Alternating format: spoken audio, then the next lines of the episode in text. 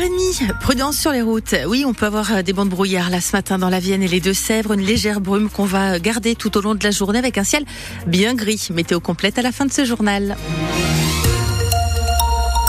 Les infos avec vous, Théo Cobel. La crise du monde agricole va-t-elle servir d'accélérateur au projet des bassines? En tout cas, le ministre de l'Agriculture a évoqué cette semaine une présomption d'urgence pour aller plus vite en cas de contentieux sur ces projets de réserve.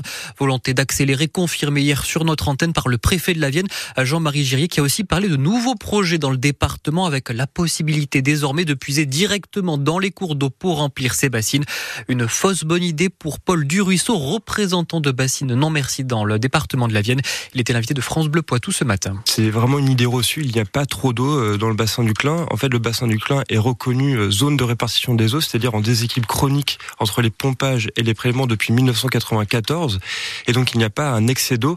Et lorsqu'il y a des crues, en fait, ces crues, elles sont souvent dues à l'arrachage des haies, à des aménagements euh, qui sont inappropriés, qui favorisent ces crues euh, dans des zones où on ne les voudrait pas. Donc il faudrait mm, développer et avoir une véritable stratégie pour empêcher le ruissellement excessif, replanter massivement des haies et des arbres comme nous on a commencé à le faire en décembre dernier. Et donc déjà commençons à faire ça. Et pour les agriculteurs, oui, je suis d'accord, il faudrait trouver des solutions.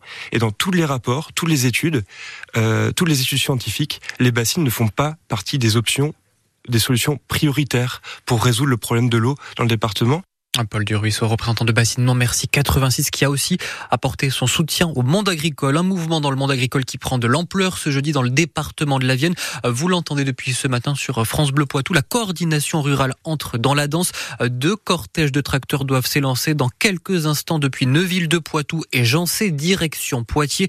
Des perturbations sont donc à prévoir, surtout que la nationale 10 et le péage et la barrière de péage au sud de la ville sont toujours coupés ce matin. Du côté des Deux-Sèvres, ça va un peu mieux autour de Niort puisqu'il ne reste que trois barrages filtrants autour de la ville, euh, notamment sur euh, les ronds-points de la Clameur ou encore celui de la crèche. On vous met bien évidemment l'évolution de la situation minute par minute ainsi que vos conditions de circulation euh, sur francebleu.fr. Et pour être tout à fait complet sur ce mouvement de colère dans le monde agricole, sachez que le Premier ministre Gabriel Attal pourrait faire les premières annonces ce soir ou demain. De son côté, la FNSEA a fait une liste de ses doléances, une centaine de propositions soumises au gouvernement. Elle réclame la prise en compte de l'intégralité, pas moins, pour une sortie de crise. Dans le reste de l'actualité, Théo, attention si vous devez vous rendre aux urgences à Poitiers. Ah oui, le CHU demande d'appeler le 15 en amont pour et ne venir qu'avec une seule personne.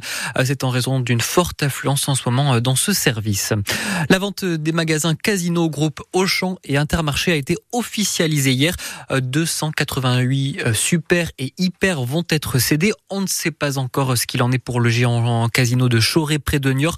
Pas plus d'infos concernant aussi l'avenir des 110 salariés de l'entrepôt Isidis de Montmorillon euh, qui alimente en produits alimentaires plus de 2000 supérettes du groupe Casino. En revanche, la start-up Poitvin Easily monte encore et encore. Ah oui, installée à Chasseneuil euh, du Poitou, spécialisée dans les batteries électriques. Euh, la start-up, elle vient d'être rachetée par le groupe français Manitous qui permet de très belles perspectives dans le développement de cette start-up Baudouin Calange. Un nom qui rime en France avec engin de manutention facilement reconnaissable avec leur couleur rouge. Et si y intéresse Manitou, c'est justement pour ses compétences en matière de mobilité électrique. François Barsac est le directeur général d'Easily. C'est d'abord une reconnaissance hein, de nos, de nos compétences techniques dans le domaine de la batterie, puisqu'on est le, le, centre de référence hein, du groupe Manitou pour euh, les sujets d'électrification, de décarbonation de leur gamme.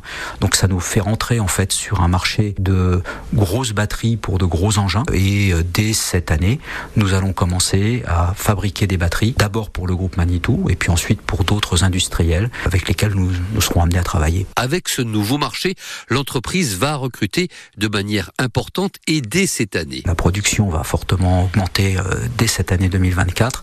Euh, nous aurons des agents de production, des fonctions de techniciens de support en production pour arriver euh, à, c'est difficile de se projeter, mais horizon 2026-2028 à une création d'une cinquantaine d'emplois. Donc on, est au, début en fait d'une forte croissance de, de l'activité Et pour accompagner son développement, elle pourra s'agrandir sur place.